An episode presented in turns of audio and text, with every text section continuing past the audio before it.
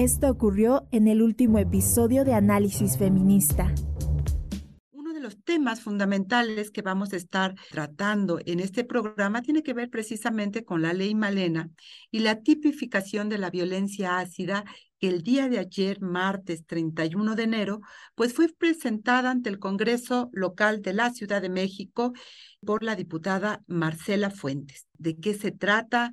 ¿Qué es lo que está buscando esta iniciativa? Es de lo que vamos a estar conversando con Marielene Ríos, saxofonista, esta mujer valiente que ha levantado la voz por las víctimas. Ella misma es una víctima de la violencia ácida. Marielena, bienvenida, ¿cómo estás? Un gusto tenerte Hola, ¿qué tal? Buen día, muchísimas gracias por la invitación, por el espacio Muchas gracias, María Elena. Cuéntanos de qué se trata. Tú estuviste presente en esta sesión del Congreso Local de la Ciudad de México.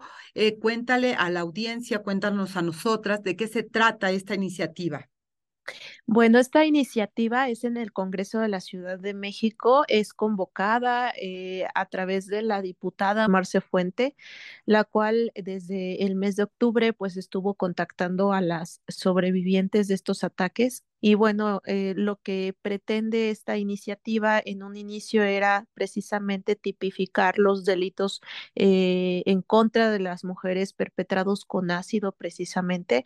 Y la idea de, que formemos parte de los foros es precisamente para ampliarla, ya que si bien somos más de 30 mujeres las que hemos sido eh, víctimas de, de este mm, terrible ataque con ácido, pero cada, cada una de nosotras también lleva un proceso muy particular. Por eso es necesario hacer esta lluvia de ideas, estas aportaciones para que la iniciativa vaya sólida. Si bien es cierto, ha habido varias iniciativas, inclusive algunas modificaciones a nivel federal, pero no basta.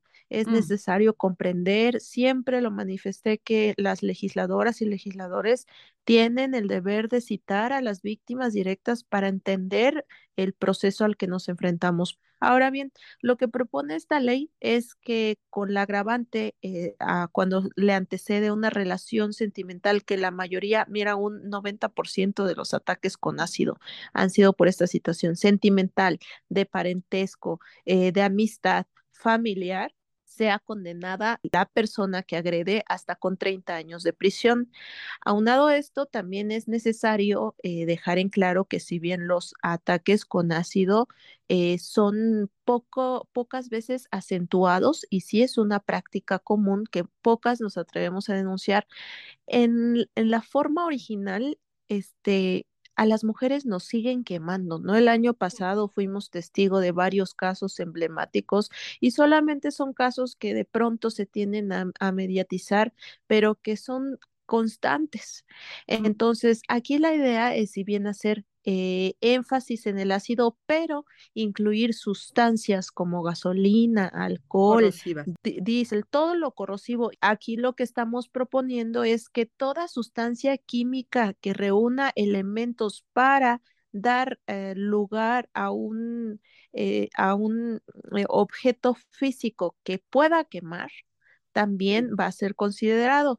Hoy en la mañana, precisamente, la diputada que presentó la iniciativa junto con la otra diputada, Ana Francis Moore, eh, señalaron que ah, em, con lo que ocurrido ayer, martes, eh, la presentación de esta iniciativa también inicia un proceso que es un parlamento abierto que iniciaría en marzo, precisamente, y que hay dos ejes de discusión, uno que tiene que ver con la vía penal y otro que es la posible eh, incorporación de la violencia ácida como una modalidad en la ley de acceso de las mujeres a una vida libre de violencia. ¿Tú estarás participando en estos foros? Por supuesto, eh, creo que no basta con la aportación que di en su momento, porque, bueno, como eh, es bien sabido en las últimas semanas, eh, son procesos legales, jurídicos que nos enfrentamos y poco a poco vamos también aprendiendo, ¿no? Em, mira, esta iniciativa definitivamente hay que aclarar, no perjudica ni beneficia a ninguna víctima que ya tiene un proceso abierto. Mm. Pero precisamente es que a través de lo que hemos atravesado nuestros procesos es, mira, desafortunadamente va a haber más casos porque esto es un crimen de Estado y hay un eh, poder judicial eternamente podrido. Pero sí eh, eh, pensamos que esta iniciativa puede facilitar un poco el proceso y, el acceso a los derechos fundamentales que tenga eh, como víctima la persona agredida para este, facilitar un poco lo que a mí me hubiera gustado a otra compañera agredida le hubiera gustado tener en su proceso, ¿no? Acá es muy importante también, eh, también hacer énfasis en que si bien yo no he estado de acuerdo con la legislación en el tema de...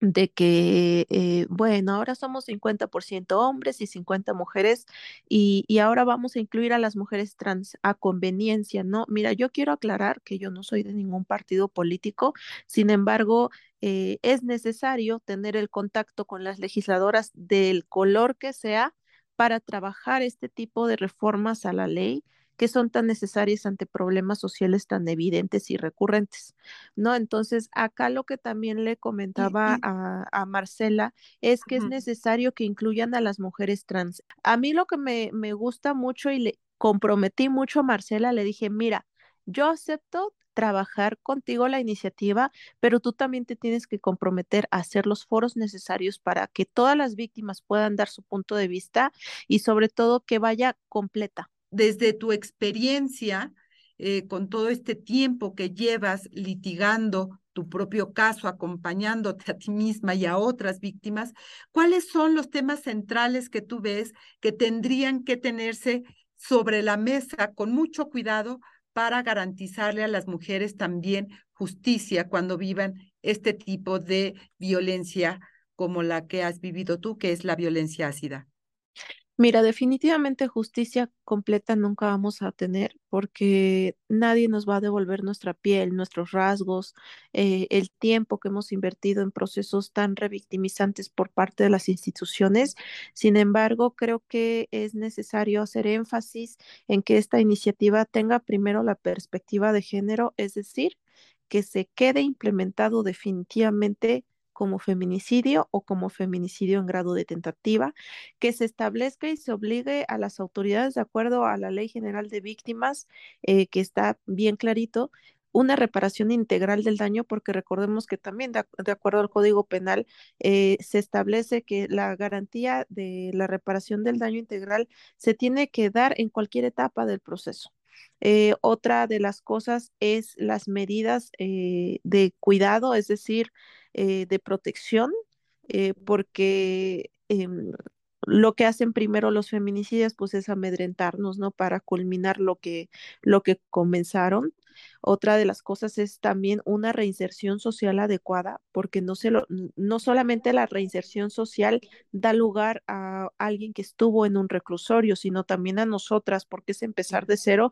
Porque mira, acá lo que pretende una agresión con ácido es eh, borrarte, borrarte la vida y si sobrevives a la vida, borrar tu identidad y la identidad es indispensable para formar parte de esta sociedad. Te agradezco que hayas estado con nosotras en esta, en esta eh, mañana en esta conversación y estaremos pendientes de lo que viene, no solamente en tu caso, sino también en este Parlamento abierto que iniciará, de acuerdo con lo dicho por las diputadas locales de la Ciudad de México el día de hoy en una entrevista periodística, en marzo próximo para eh, perfilar la mejor ley a favor de la vida y la integridad de las mujeres, Marilena. Sí, por supuesto que sí, y esperamos también con, con su apoyo, ¿no? Porque desafortunadamente nadie, ninguna mujer está exenta a estos crímenes de odio que son perpetrados inclusive por el mismo Estado. Muchas gracias por estar con nosotras. CIMAC Radio, periodismo con perspectiva de género.